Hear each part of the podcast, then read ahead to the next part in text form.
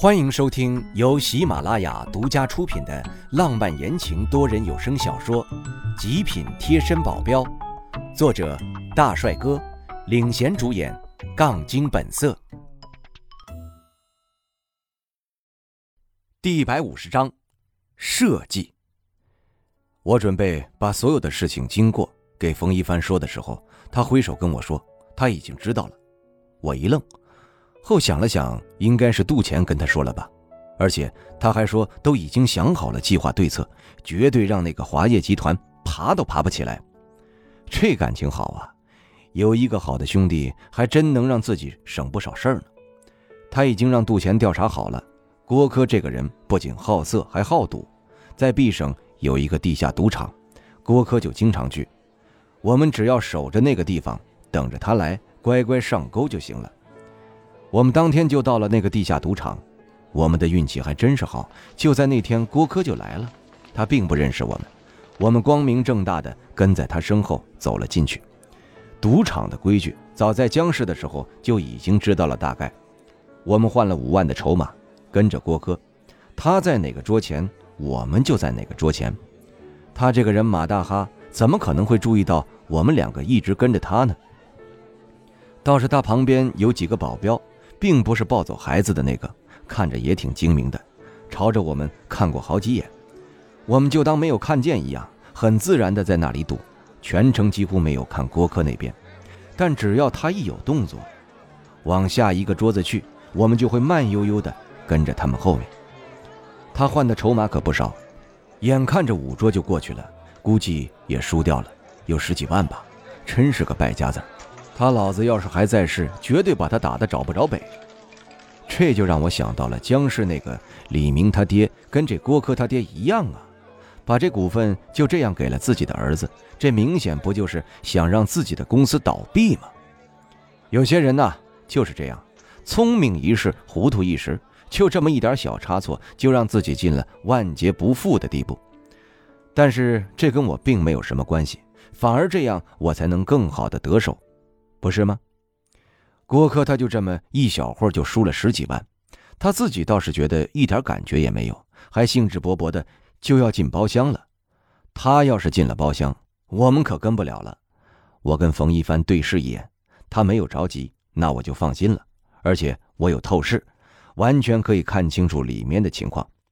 郭科在里面就跟在外面一样，大把大把的开始准备钱，还没有半个小时。他身上就输了个精光，他差使着他的保镖去继续换筹码，而那保镖拿着箱子，去柜台换筹码的途中，小心翼翼地打开了箱子，往旁边来回看了好几眼，没有人注意到他。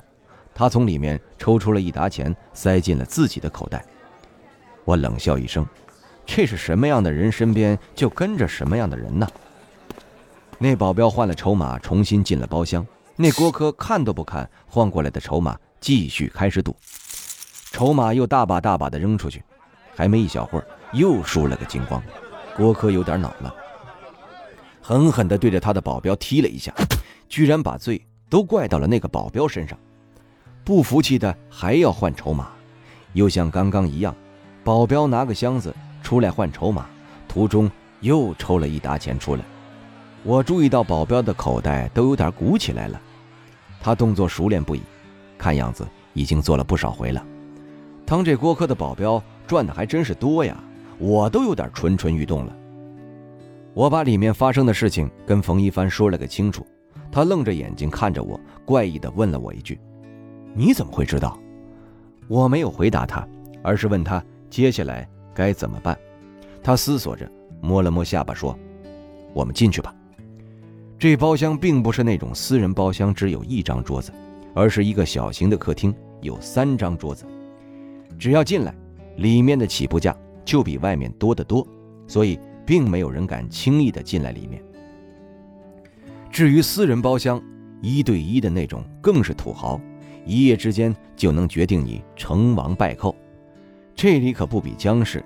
这里仅仅就是大厅那种小赌怡情，都比江氏的包厢花费的要多得多。我和冯一帆进去，正好有一张桌子是空着的，并没有引起其他两桌人的注意。他们继续赌，而我和冯一帆本来是朝着那张空桌子去的。途中，冯一帆瞅了一眼手上的箱子，里面的筹码已经有二十万了，本来是五万的，在外面赢了十几万。他凑过来，在我耳边说了一番话，我听完眼中一亮，好计策。我们两个很自然地朝着郭科走去。郭总，好久不见呢。我这么说，只不过是冠冕堂皇的话罢了。他并不认识我，他不解地问道：“你是？”我随便扯了一句：“郭总，你不记得了吗？我们上次在一次宴会上见过的。”他哦了两句：“不好意思，我忘记了。”“没事没事。”不过郭总居然也会在这赌啊！要知道郭总来，我就多带点钱了。我这只有二十万，恐怕不能跟郭总切磋一番了。郭总的赌技一定是出神入化吧？我叹着气摇头，宛如十分可惜的样子。他立马就站起来，笑得跟朵菊花似的。有啥关系？多少都行。既然你那么想跟我赌一赌，我们就来吧。哈哈，好啊！既然郭总都这么说了。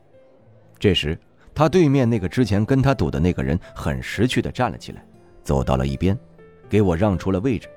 我坐上去，冯一帆站在我的身后。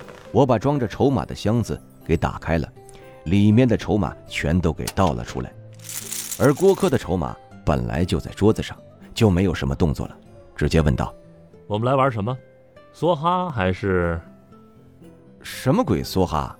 我可不会。”扯动嘴角，我们来炸金花吧。我可能只会九点半和炸金花，实在不行，我们还凑上一个十点半。他要是给我来什么梭哈，我连规则都不会，更别说玩了。还是算了吧。郭科还是蛮好讲话的，我一说来炸金花，他很爽快的就答应了。何光开始给我们发牌。最开始的时候，我们当然都是按着来的。如果直接看牌的话，多少会失了点面子上的问题。然而这正合我意，我根本就不用到出老千这招，我开启透视就能看得一清二楚。但是这第一盘我的运气并不好，抓到的牌居然是黑桃三、梅花十和红桃 Q。郭科抓到了对子，我象征性的最开始鸡毛蒜皮的扔了一点筹码过去，就把牌扔了。郭科乐呵呵的把筹码全都揽到了他的身边，我笑着说道：“ 郭总的赌技还真是好啊，我自愧不如了。”他还谦虚的向我摆了摆手：“ 运气都是运气。”接下来的第二把，我照样还是运气不好，抓到的东西狗屁不是。郭科则抓到的是顺子，我又扔了个一两万过去，全都归在郭科名下了。第三把牌开始了。我运气好转了，抓了对子，郭科也是对子，但我是对十，他是对六，呵呵，就这么一点差别，我就能压得他喘不过气来。这一把不像上几把那样，我一直往里丢筹码，他也急了，跟着我丢，看着他一点都没有看牌的趋势，我摇着头看牌了。他见我看牌，他也看牌了，他见到他自己是个对子，面露一喜。不管我这边是什么牌，我出多少他就跟多少。最后还是忍不住直接说了句：“开牌。”最后牌一开，他看见我这是对十，他只有对六，傻眼了。前两盘输的被我翻过来好几倍赚回来了，郭科有点不乐意了，看到我的表情都有点不善。来继续，我就不信了。郭总不要急，该是你的就会是你的。该是我的也会是我的，当然，这最后一句话我可没有说出来。这其实就是想告诉他，我会把他的华业集团给夺过来的。第四盘开始，我拿到了顺子，郭科拿到的牌是乱七八糟的，我看都看不懂。看来是我的运气好转了之后，这个郭科要输的屁滚尿流了。就像我想象中的那样，就仅仅是这一盘，就把他刚刚换的筹码全部都揽到了我的身前。郭科气得头顶都要冒烟了，估计要不是为了注重自己的形象，现在都要翻桌子了。不行，再来！我就不信了！去换筹码去！我眼珠子一转，郭总别那么着急嘛，要不我们赌场大的吧？这小的多没意思啊！而且一直换筹码，挺麻烦的。好，你说要赌什么？其实我也有公司，公司开的还不小，不过在 B 省每年也有那么几个亿的入账。你看，要不然我们赌个股份什么的？